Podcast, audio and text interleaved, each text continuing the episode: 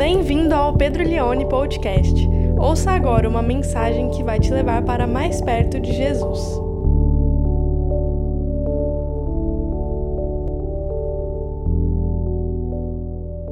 Nós vamos ler então João capítulo 18, do verso 12 até o verso de número 27. Diz assim então a palavra de Deus: Assim, a escolta, o comandante e os guardas dos judeus prenderam Jesus e o amarraram. Então o levaram primeiramente a Anás, sogro de Caifás, sumo sacerdote naquele ano. Ora, Caifás era quem havia declarado aos judeus ser conveniente morrer um homem pelo povo. Simão Pedro e outro discípulo seguiam Jesus. Esse discípulo era conhecido do sumo sacerdote e por isso conseguiu entrar no pátio da casa deste com Jesus. Pedro, porém, ficou de fora, junto à porta. O outro discípulo, que era conhecido do sumo sacerdote, saiu, falou com a encarregada da porta e levou Pedro para dentro. Então a empregada, encarregada da porta, perguntou a Pedro: Você também não é um dos discípulos desse homem? Ele respondeu: Não, não sou. Os servos e os guardas estavam ali, e tendo acendido uma fogueira por causa do frio, se aqueciam. Pedro estava no meio deles, aquecendo-se também. Então o sumo sacerdote interrogou Jesus a respeito dos seus discípulos e da sua doutrina. Jesus lhe respondeu: Eu tenho falado francamente ao mundo, sempre ensinei, tanto nas sinagogas como no templo, onde todos os judeus se reúnem, e eu não disse nada em segredo. E esse é o título do meu sermão nessa manhã. Eu não disse nada em segredo. Por que o Senhor está perguntando para mim? Pergunte aos que ouviram o que lhe falei, o que lhes falei, eles sabem muito bem o que eu disse. Quando Jesus disse isso, um dos guardas que estavam ali deu-lhe uma bofetada, dizendo: É assim que você fala com o sumo sacerdote? Jesus lhes respondeu: Se falei mal, então dê testemunho do mal. Mas se falei bem, por que você está me batendo? Então Anás o enviou amarrado à presença de Caifás, o sumo sacerdote. Simão Pedro estava em pé, aquecendo-se. Então lhe perguntaram: Você também não é um dos discípulos dele? E ele negou e disse: Não, não sou. Um dos servos do sumo sacerdote, parente daquele a quem Pedro tinha decepado a orelha, perguntou: Não é verdade que eu vi você no jardim com ele? E de novo Pedro negou, e no mesmo instante o galo cantou. Nós chegamos em João capítulo 18. O Senhor Jesus Cristo, ele já foi preso, e agora ele está sendo escoltado, agora ele está com os seus braços amarrados e o drama cresce. A paisagem desse capítulo 18, ela é escura. E provavelmente nós estamos aqui em torno de meia-noite. É uma noite longa. É uma noite onde Jesus e os onze apóstolos não irão dormir. É uma noite dramática. O pesadelo que os apóstolos tinham cujo o Senhor Jesus vinha anunciando e alertando eles de que ele seria preso, de que ele seria julgado, de que ele seria crucificado. Esse pesadelo começa a se iniciar. Tudo nessa noite é perigoso. Tudo nessa noite é feito de maneira oculta, de maneira ilícita, de maneira injusta. Esse julgamento do início ao fim é feito na surdina, de uma maneira que não poderia ser realizado, no lugar que não deveria ser realizado e pelas pessoas que não deveriam realizar esse julgamento. E vai crescendo no coração dos apóstolos o drama daquilo que Jesus vinha alertando, na experiência dos apóstolos. Tudo o que está acontecendo é, é, é o ruir da experiência maravilhosa que eles estavam construindo com o seu mestre. Tudo que você sempre acreditou, caso você fosse um desses onze apóstolos, caso você fosse Pedro, tudo que você sempre acreditou, que foi ensinado pelos seus pais, você simplesmente colocou em xeque porque você conheceu alguém diferente. Você deixou tudo por esse alguém diferente. Você deixou o seu trabalho, você deixou a sua família, você deixou os seus amigos, você deixou a sua casa para seguir a esse que através do qual você colocou em xeque tudo que acreditava. Aqueles que você entendia que representavam Deus, agora são os mesmos que acusam esse que disse que era o próprio Deus. Por causa de seguir a Jesus, você perdeu tudo o que você tinha, inclusive agora a sua segurança. É madrugada, faz frio, todos se dissiparam. Jesus está sendo julgado por aqueles que a maior parte dos judeus acreditavam que eram os representantes de Deus, o sacerdote, o sumo sacerdote, os doutores da lei. Pedro, diferente dos outros dez apóstolos, teve uma decisão que ninguém teve coragem de continuar seguindo Jesus, mesmo nesse ambiente hostil. Pedro está cansado porque Pedro já não dormiu a noite anterior. Pedro está com frio porque ele não teve tempo de se preparar para essa noite. Pedro está com medo. E Pedro carregava uma palavra dentro dele que ele mesmo tinha prometido a Jesus. Quando ele se refere a todos os outros apóstolos, ele diz para Jesus: Ainda que todos esses te abandonem, eu jamais o farei isso. Pedro sabe que ele prometeu para Jesus. Ele disse o seguinte: se for necessário, eu morrerei para defender o Senhor. Tanto é que Pedro, no momento crucial, quando Jesus foi capturado, corta a orelha do servo do sumo sacerdote. Mas agora todos se dissiparam e Jesus está sendo levado para a casa de um homem chamado Anás. E é aqui que eu quero começar a refletir junto com você nesse texto. A partir do verso de número 12, o texto se refere a Jesus como se estivesse falando de um delinquente, como se estivesse falando de um assassino, como se estivesse falando de um homem mau, como se estivesse falando de alguém que oferece risco e perigo, alguém que está sendo escoltado, alguém que está sendo amarrado, alguém que está preso diante de guardas judeus e guardas romanos. É assim que Jesus é tratado, é assim que Jesus é conduzido. Qual o crime dele? O que ele fez de errado? Qual o perigo que ele oferece? Qual é a motivação dessa prisão? Provavelmente, para o caminho da casa do sumo sacerdote Caifás, você tinha no meio do caminho a casa de alguém que já tinha sido, mas não era mais o sumo sacerdote, que é o Anás. Provavelmente o homem mais velho do sinédrio, o conselho jurídico mais elevado dos judeus. Jesus é levado para essa casa, é o que diz o verso de número 13, contando para nós que o levaram primeiramente à casa de Anás, sogro de Caifás, sumo sacerdote naquele ano. A figura do sumo sacerdote era algo muito importante em Israel. Sacerdócio era algo que você exercia quando nascia na família de um sacerdote. Você não escolhia ser um sacerdote. Você, por admirar um sacerdote, não poderia se fazer tal. Se o seu pai fosse sacerdote, você também seria sacerdote. Sacerdócio era um cargo vitalício. Ninguém deixava de ser sacerdote. E muito menos sumo sacerdote, que seria o chefe de todos os sacerdotes cujo privilégio e responsabilidade era uma vez por ano adentrar ao lugar mais sagrado dos judeus, chamado Santo dos Santos, ou Lugar Santíssimo, dentro do templo onde ficava a Arca da Aliança, onde a representação máxima da presença de Deus era vista. Anás não era mais esse sumo sacerdote. Me chama a atenção a forma como João relata o texto, ele diz então levaram primeiramente Anás, sogro de Caifás, sumo sacerdote, preste atenção, naquele ano. Porque depois que o Império Romano assumiu o controle da região de Israel e da Palestina, o próprio sacerdócio se submeteu à vontade da política. Então agora o imperador ou aquele que era o rei que representava o imperador na região de Israel, tinha poder para colocar e tirar sumos sacerdotes. Em outras palavras, virou uma bagunça. Em outras palavras, cada ano tinha um sumo sacerdote. Um absurdo naquilo que Deus tinha projetado inicialmente para Israel.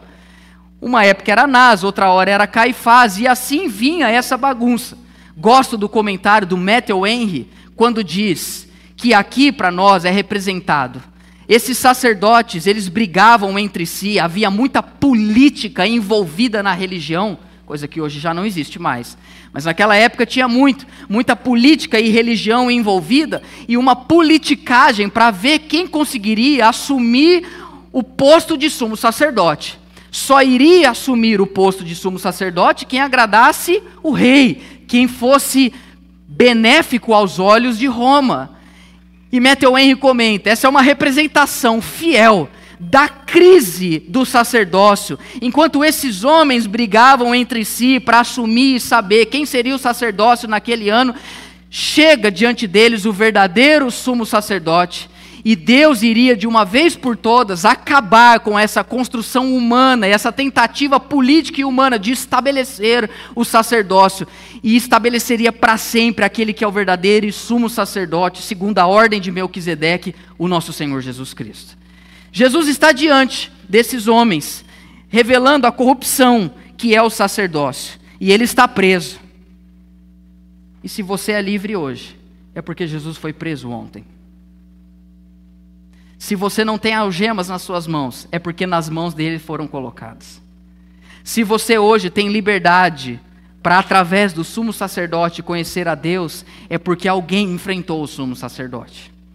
O texto vai dizer no verso 14 que Caifás era quem havia declarado aos judeus ser conveniente morrer, um homem pelo povo. Ele diz isso lá em João capítulo 11. Agora eu preciso fazer uma pausa aqui e explicar algo para você. Somente no Evangelho de João nós vemos o julgamento de Jesus diante de Anás. Nos outros evangelhos, nos sinóticos, Mateus, Marcos e Lucas, o evangelho relata para nós que Jesus ele vai ser julgado diante de Caifás. Na verdade, Caifás era o sumo sacerdote. Mas numa tentativa de agradar aquele que era o mais velho, que era Anás, João revela para nós que antes de Jesus estar diante de Caifás, ele esteve diante de Anás.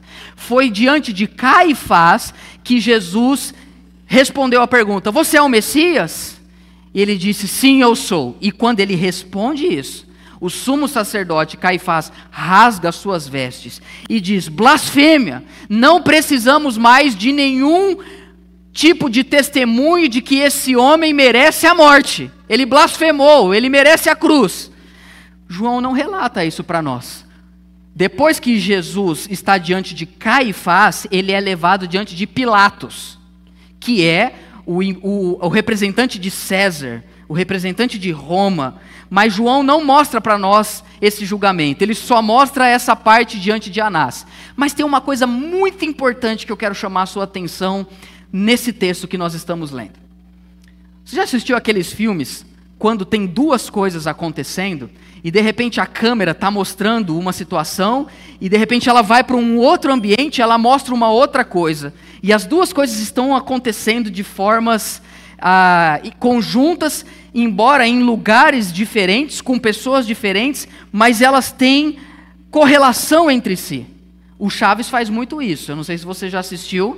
Já começou no Chaves, já tinha essa coisa.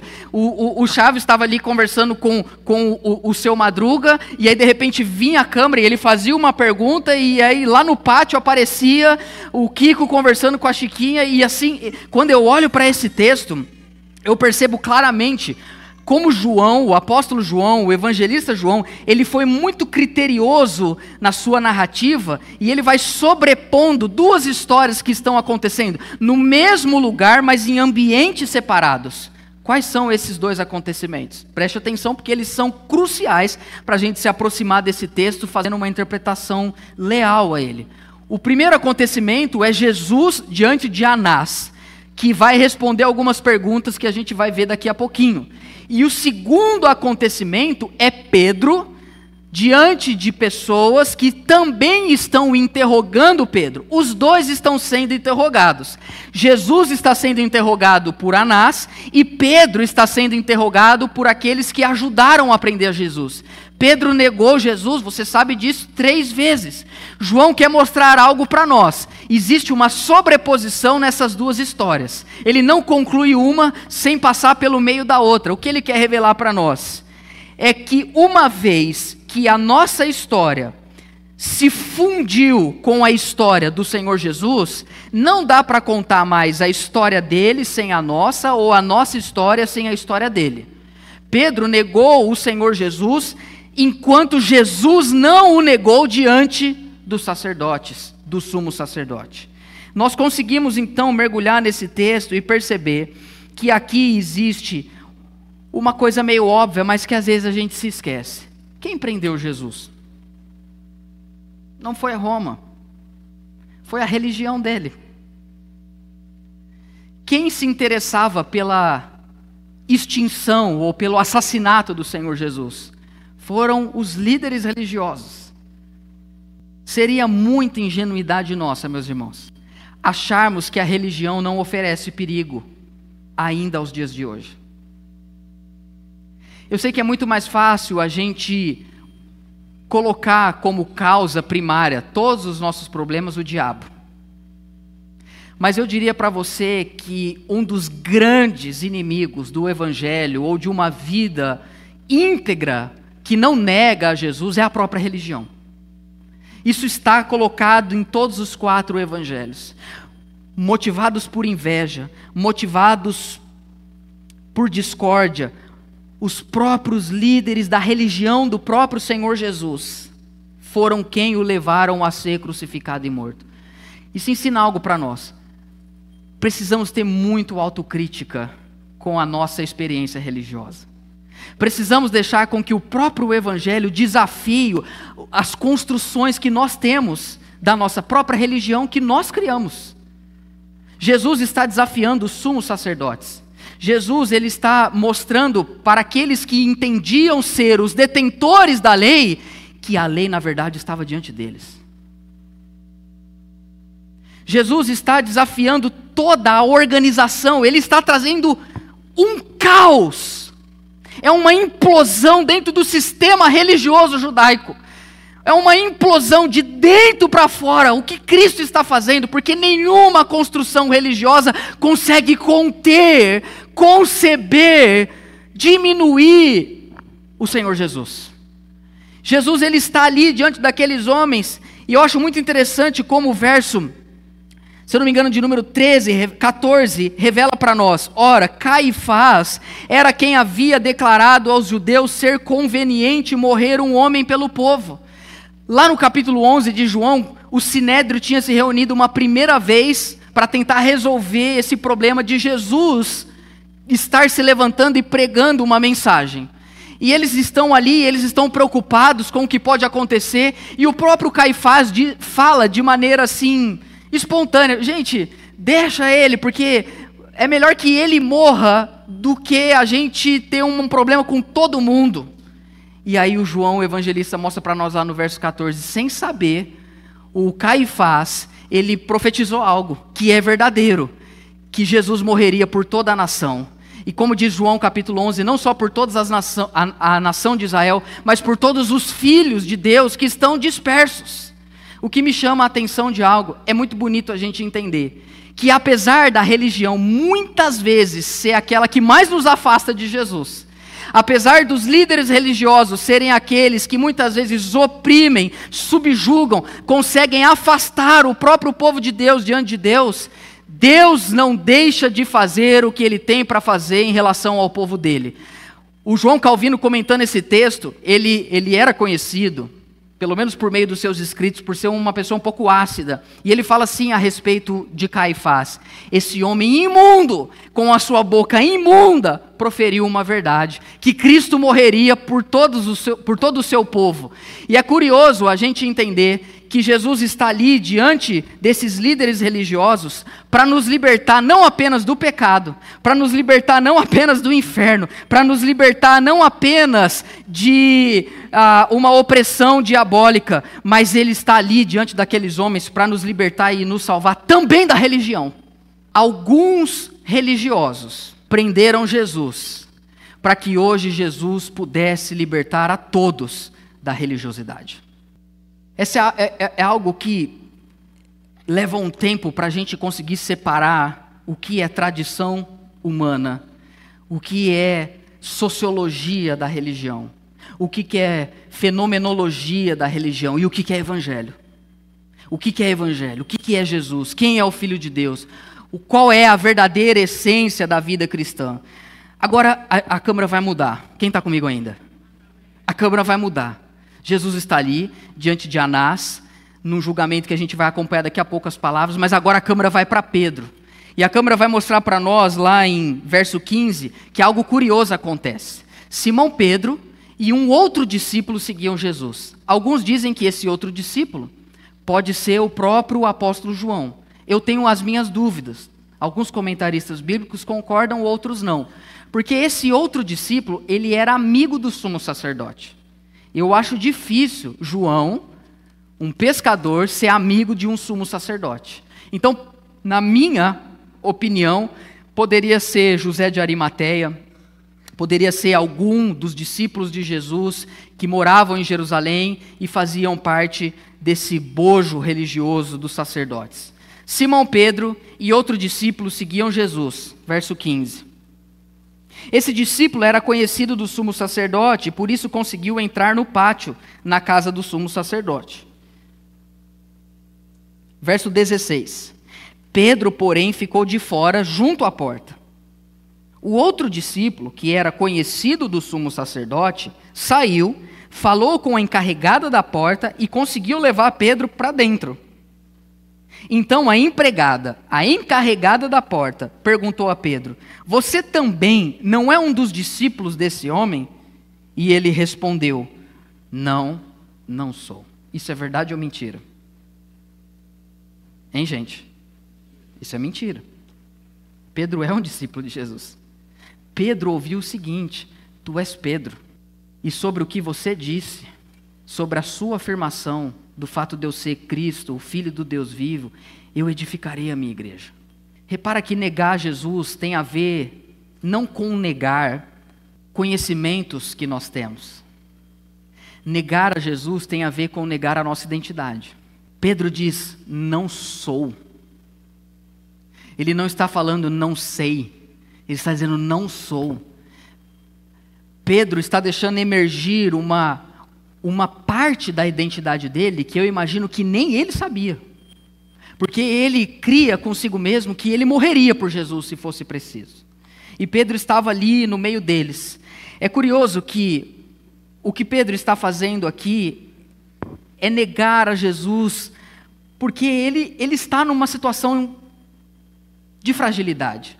Pedro está com frio, eles vão acender uma fogueira para se esquentar. Pedro está sem dormir, igual eu. Hoje eu estou igual Pedro. Meu filho Judá não está dormindo nos últimos 20 dias. Pedro está sem dormir. Pedro deve estar com fome. Pedro está com medo. Ele está muito próximo de Jesus, num ambiente secundário. E olha que curioso: alguém que poucas horas antes tinha falado assim para Jesus: Eu morro por você diante de uma mulher, uma encarregada da porta, uma empregada cuja sua grande responsabilidade era ficar na porta. Ela faz uma pergunta para ele: Você não é um dos discípulos dele? Diante dela,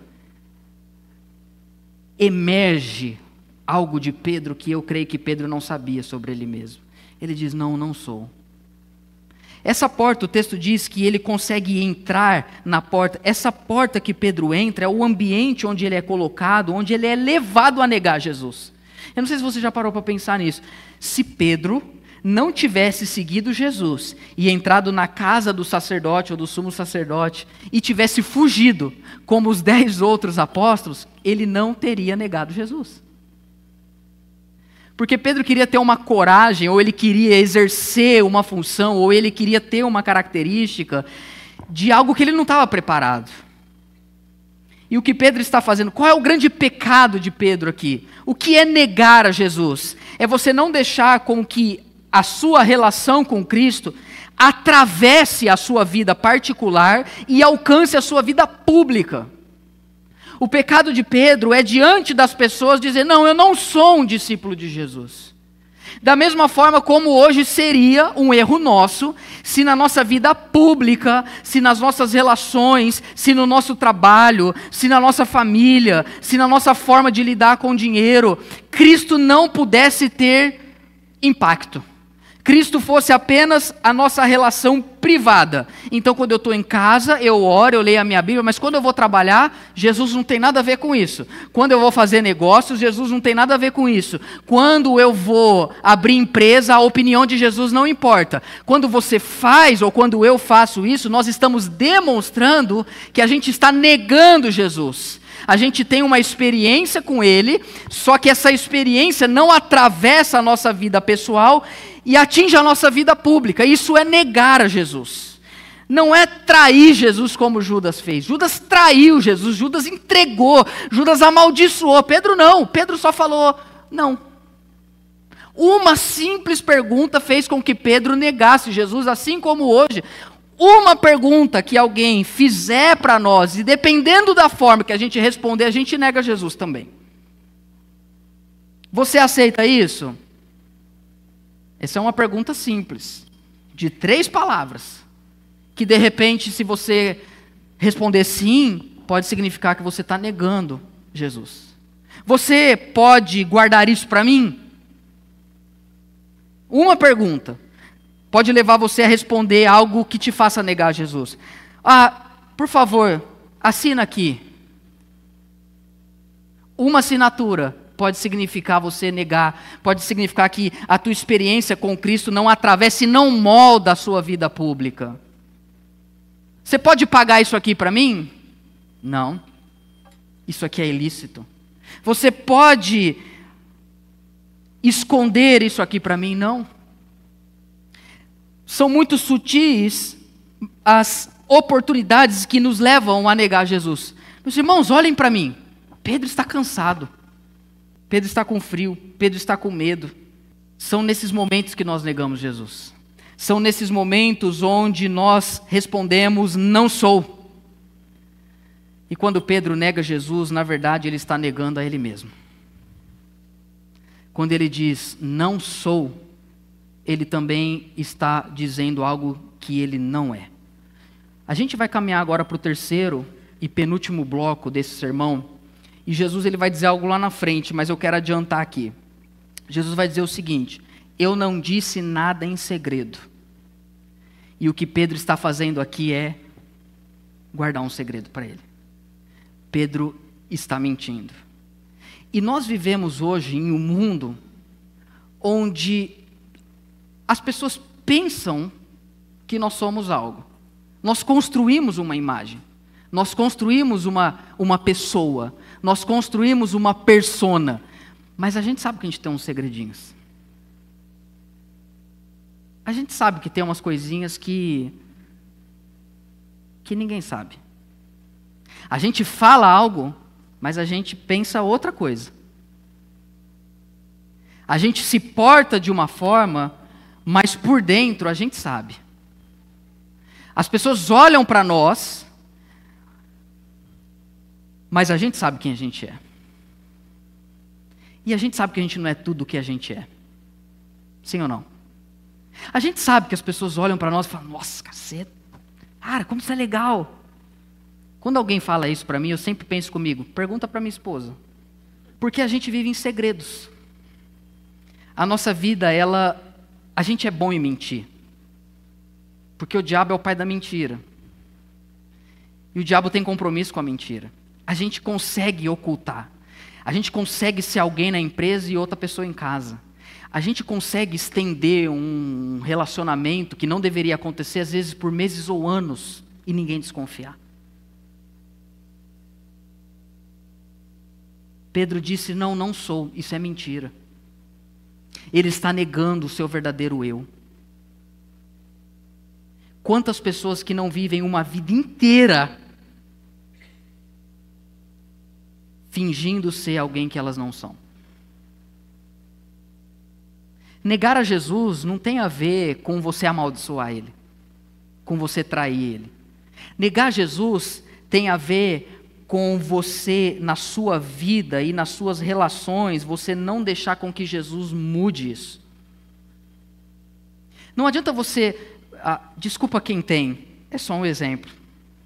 Não adianta você colocar na sua bio um versículo bíblico, se na sua vida você vive algo totalmente longe da palavra de Deus.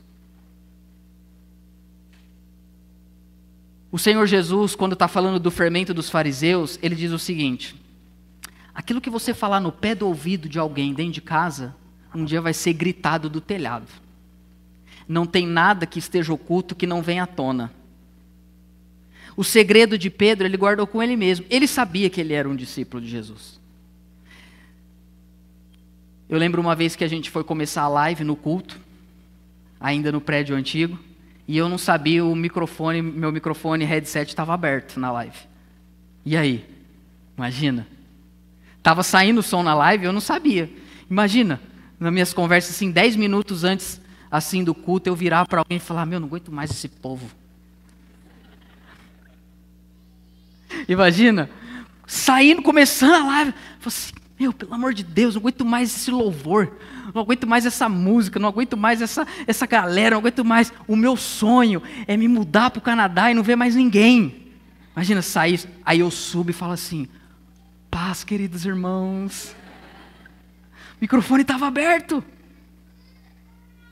Graças a Deus, o que, o que vazou foi o seguinte: Ô gente, aumenta o ar aí que está muito calor hoje. Porque quem vive uma vida de segredo, uma hora vem à tona. Quem está comigo ainda? Aquilo que é proclamado dentro de casa, uma hora se torna público. E Jesus não quer que a relação que ele tenha com você seja uma relação privada. Ele quer que a relação que você tem seja pública, que desafie as suas, os seus relacionamentos, que desafie o seu trabalho, que desafie a sua ética, que faça você a viver uma nova vida, independentemente do lugar onde você está. Preste atenção, ter uma fé pública não significa que você vai colocar a sua religião ou a sua fé como norma para as pessoas. Ter uma fé pública significa que você vai deixar com que Cristo desafie a sua vida em todos os lugares, onde você estiver. O ambiente pode nos influenciar. Eu achei tão emblemático quando esse texto diz aí, Vamos voltar lá para o verso 16. Pedro, porém, ficou de fora, junto à porta. O outro discípulo que era conhecido saiu, falou com a encarregada. Verso 17. A encarregada da porta perguntou. Pedro respondeu: Não sou. Verso 18. Os servos e os guardas estavam ali, tendo acendido uma fogueira por causa do frio, e se aqueciam. Olha que forte esse versículo 18. Pedro estava no meio deles, aquecendo-se também. Imagine a mente de Pedro, ele acabou de mentir, ele acabou de negar Jesus, e o texto diz: e ele estava no meio deles, aquecendo-se também, porque é mais confortável negarmos Jesus para que a gente continue tendo lugar na fogueira. É mais confortável negarmos Jesus para que a gente seja bem aceito nesse lugar. Nós lemos o Salmo 1, começamos o Salmo 1, para a gente não se assentar na roda dos escarnecedores.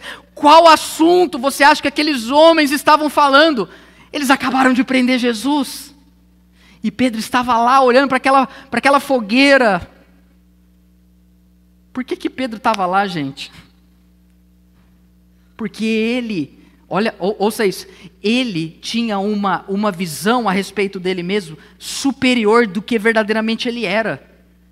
Ele teve a coragem. Não, to, ele, todo mundo abandonou. Eu vou, eu vou. Pois é, ele foi o único que negou Jesus. Seria melhor ele nem ter ido para lá. Assim como nós precisamos entender se as portas que se abrem na nossa frente devem ou não ser adentradas. Porque às vezes a gente quer se colocar num lugar onde a gente não está preparado, e se a gente entrar nessa porta, a gente sai da presença de Deus. Quem está comigo ainda? Vão aparecer oportunidades na sua vida para você ganhar mais. Ó, oh, cara, eu descobri um negócio, você vai ganhar muito dinheiro. O que, que eu preciso fazer? Você não precisa nem sair de casa, no WhatsApp. E como que funciona? Não, você, vai, você manda isso aqui, manda essa mensagem aqui. Cara, isso é pirâmide! Mas você não vai precisar sair de casa. Conte-me mais sobre isso. Uma porta que se abre. Alguém que chega para você e fala: Ei, vamos, vamos fazer uma, Vamos fazer aqui uma, uma sociedade, vamos abrir uma empresa, vamos abrir alguma coisa, vamos abrir esse lugar aqui. E você entendendo que aquilo vai gerar coisas para você, mas é adentrar uma porta e se colocar diante de provações que você não tem capacidade. Você vai negar Jesus. Então é melhor que nem entre. Meus irmãos, a gente não está preparado. A gente não é bom como a gente acha que nós somos. Não somos tão sábios como nós julgamos ser. Não somos tão bons como nós acreditamos.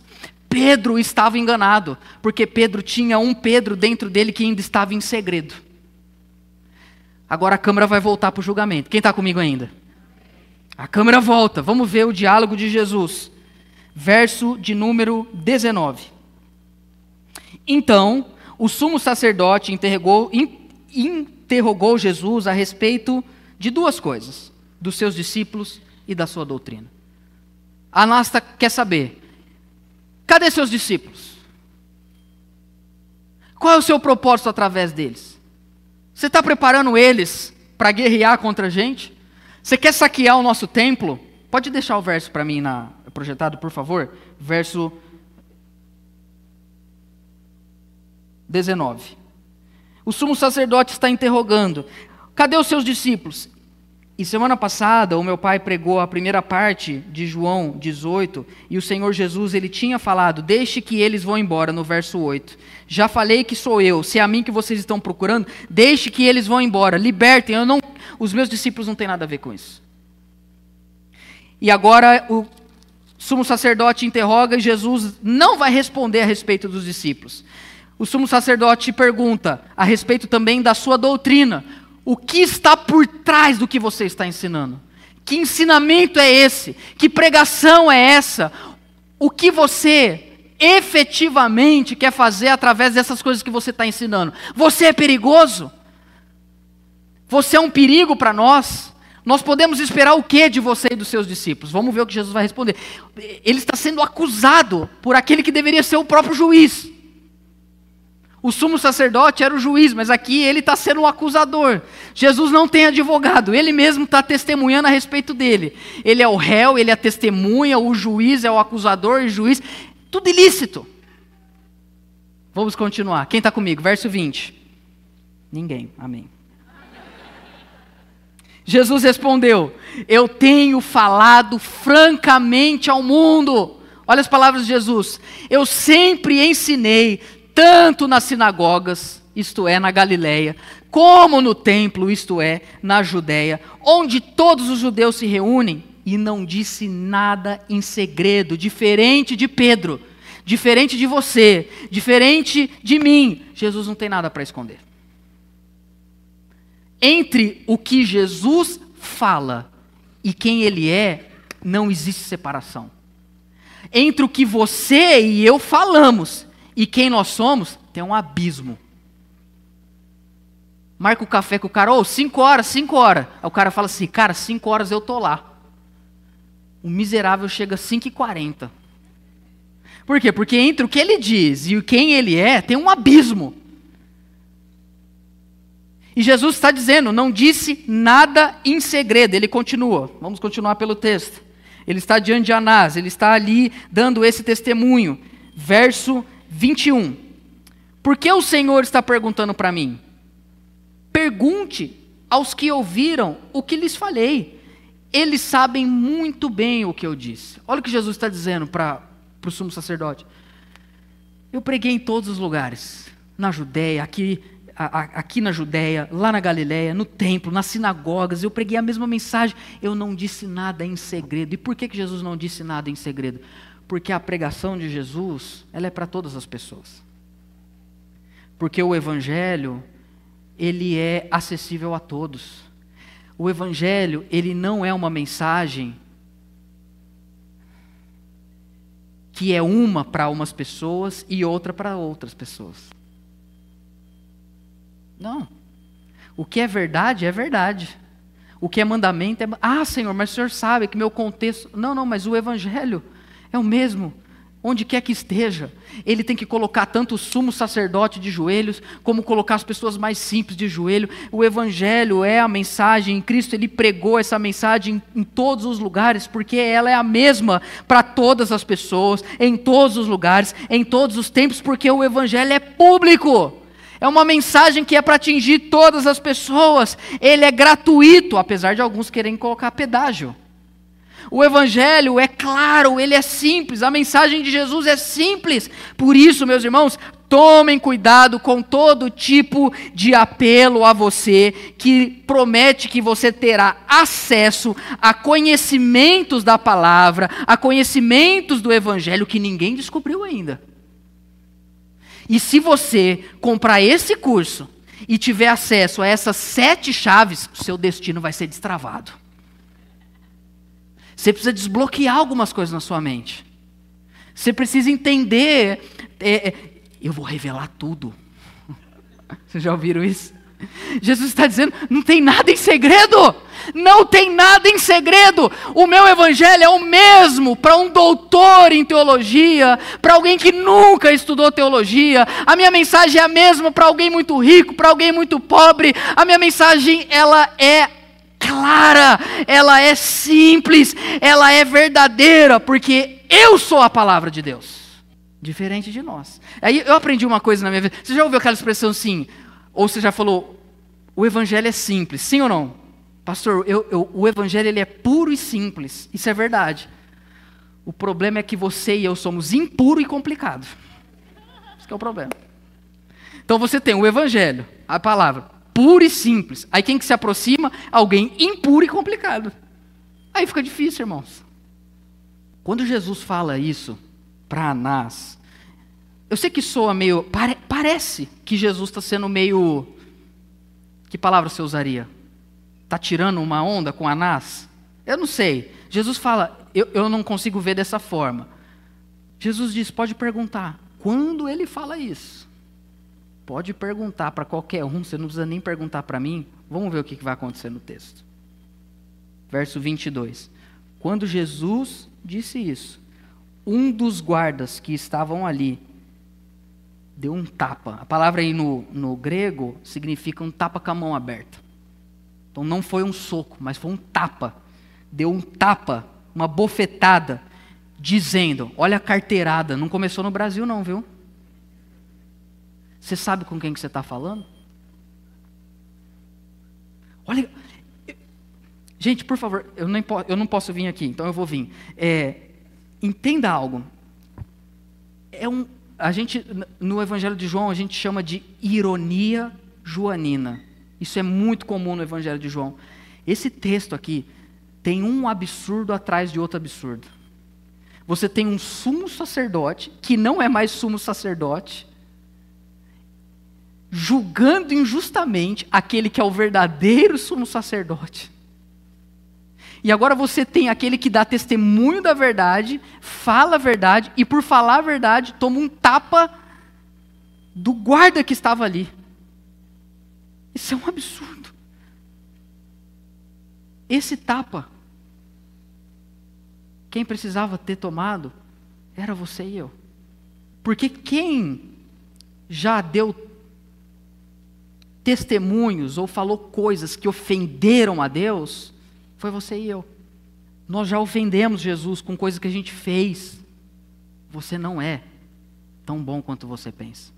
Esse Pedro que emergiu, ele é o verdadeiro Pedro. Tem uma história que o Paul Washer conta num podcast, num, num cursos que ele deu em 1 e 2 Timóteo, que ele conta uma história que um cara que era muito admirado no trabalho dele, Ele chegava todo dia de bom humor, e abraçava, e cumprimentava, e tal. E um dia esse cara teve um problema em casa. E ele chegou na empresa irado. E naquele dia ele chegou, não deu bom dia para ninguém, cumprimentaram ele, ele passou reto, ele foi grosseiro, bateu a porta, nunca tinha feito isso. E aí, no outro dia, ele arrependido, ele chegou e falou: Gente, vocês me conhecem. Vocês sabem que eu nunca fiz isso. Vocês me desculpam porque eu não estava bem ontem. Aí o Paul Washer contando essa história diz assim: A gente acha que aquele dia esse cara agiu de uma forma como ele não é, quando na verdade, naquele dia, ele deu vazão a quem ele verdadeiramente é. Você é esse cara. E por causa disso, quem merecia tomar essa bofetada na cara somos nós. Jesus não ofendeu o sumo sacerdote. Nós ofendemos Jesus, o verdadeiro sumo sacerdote. Só que diferente de Anás e do guarda dele, que entende que é por meio da violência que se transforma ou se corrige pessoas, o nosso sumo sacerdote tomou a bofetada no nosso lugar. O sacerdócio que ele revela para nós é de misericórdia. Existe um contraste entre esse tapa e a decepada da orelha que Pedro deu em Malco. O que Jesus está mostrando aqui, ele vai responder ao guarda, ele diz o seguinte: vamos continuar, a gente está caminhando para o final. Se falei mal, dê testemunho do mal. Mas se falei bem, por que você está me batendo? Em outras palavras, no português da rua. Ué, se o que eu falei é mentira, então prova. Mas se o que eu falei é verdade, por que, que você está me batendo? E o que ele falou era verdade. O texto continua no verso 24. Vamos ler. Então Anás o enviou amarrado à presença de Caifás, o sumo sacerdote. Eu acho, eu acho legal que o Anás, depois que Jesus traz essa, essa resposta, ele não fala mais nada. Porque ele se cala diante de Jesus. E por que, que ele se cala diante de Jesus? Porque diante de Jesus a gente não tem o que reivindicar. O que, que a gente pode reivindicar? O que, que a gente pode reclamar? O que, que a gente pode falar? Enquanto o Júnior sobe aqui, eu quero ir para a parte final, quando a câmera agora ela volta para Pedro.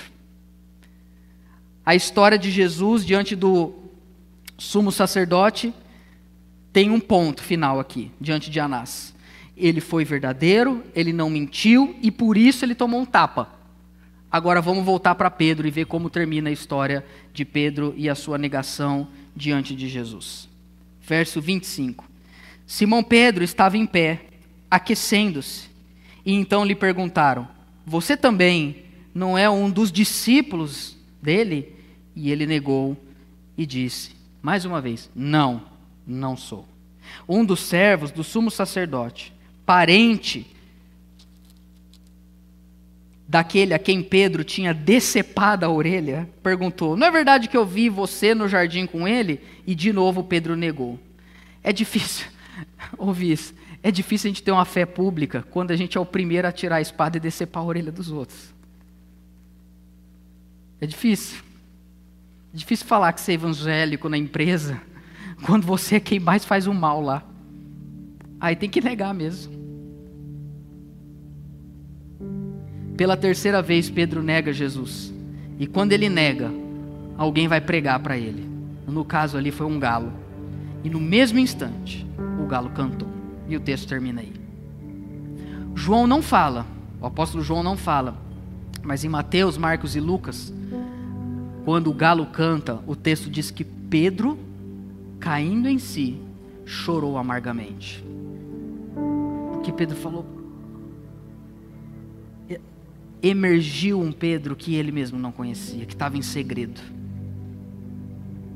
E Jesus já tinha falado isso para ele, quando ele falou assim para Jesus: Todo mundo aqui pode te abandonar, eu não.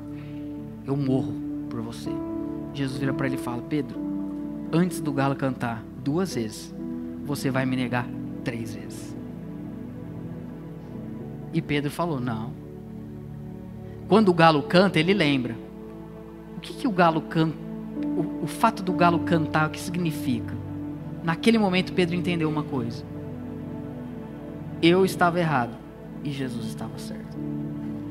Pedro entendeu uma coisa: eu não sou quem eu achei que eu era, e ele é muito melhor do que eu achei que ele fosse.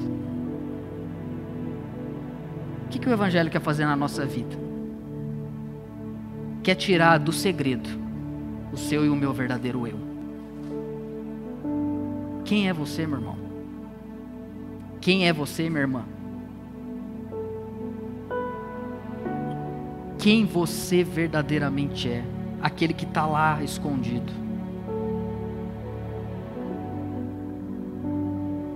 O que é muito bonito a gente pensar é que quando o nosso verdadeiro eu ele vem à tona, não é uma bofetada que a gente toma. Quando o nosso verdadeiro eu vem à tona, o sumo sacerdote que se compadece de nós, ele diz: Eu amo você, exatamente assim como você é. Eu tenho para mim que quanto mais as pessoas nos conhecem, menos elas nos amam. Sim ou não? A não ser que ela casou com você. A não ser que ela gerou você. A não ser que você gerou ela. Porque você tem uma aliança com ela. E Deus é quem mais nos conhece. As pessoas, quanto mais nos conhecem, menos nos amam. E Deus é quem mais nos conhece e é quem mais nos ama. Diante dele, a gente tem que deixar vir à tona quem a gente verdadeiramente é. Jesus foi condenado injustamente para que você e eu pudéssemos ser absolvidos graciosamente. Por isso que Paulo vai dizer aos romanos: quem intentará acusação contra os eleitos de Deus. É Deus quem os justifica. Eu gosto de uma forma que um comentarista bíblico disse sobre esse texto, que ele falou que Pedro, ele não, ele, ele não negou Jesus como Judas fez. Pedro ocultou, ele, ele, ele só respondeu perguntas. Ele não falou, não, eu não sou. Não, ele só disse, não sou. Ele negou que ele era amigo de Jesus. Essa negação dele, não, não conheço. Como é que a gente pode falar que a gente não conhece? Ou que a gente pode mostrar, a gente deixa de revelar na arena pública, na nossa vida, no dia a dia, aquele que morreu por nós. Negar a Jesus é negar uma amizade que ele quis construir com a gente. E eu estava ontem lendo a Bíblia com a minha filha Glória, é, eu estou lendo com ela a Bíblia, a mensagem para criança, e tem sido muito legal a experiência. E ontem chegou numa parte lá que estava falando dos discípulos. E eu falei para ela: Você sabe o que é um discípulo, Glória? Aí ela falou: Não. Eu falei: Um discípulo, ele é. Aí eu fiquei pensando assim: Ele é um seguidor de Jesus. Claramente ela não entendeu.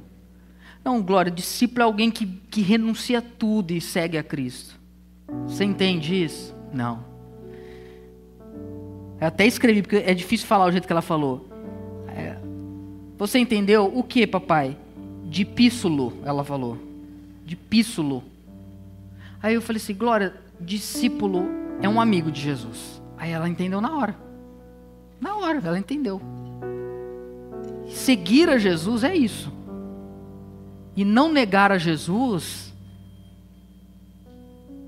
é permanecer com que a amizade que Ele tem com você e comigo atinja os lugares que estão para além da nossa espiritualidade pessoal e possa se materializar no nosso trabalho, na nossa família, nas nossas relações, inclusive nas relações religiosas. É deixar com que esse evangelho puro e simples possa nos purificar e também nos simplificar onde nós estivermos.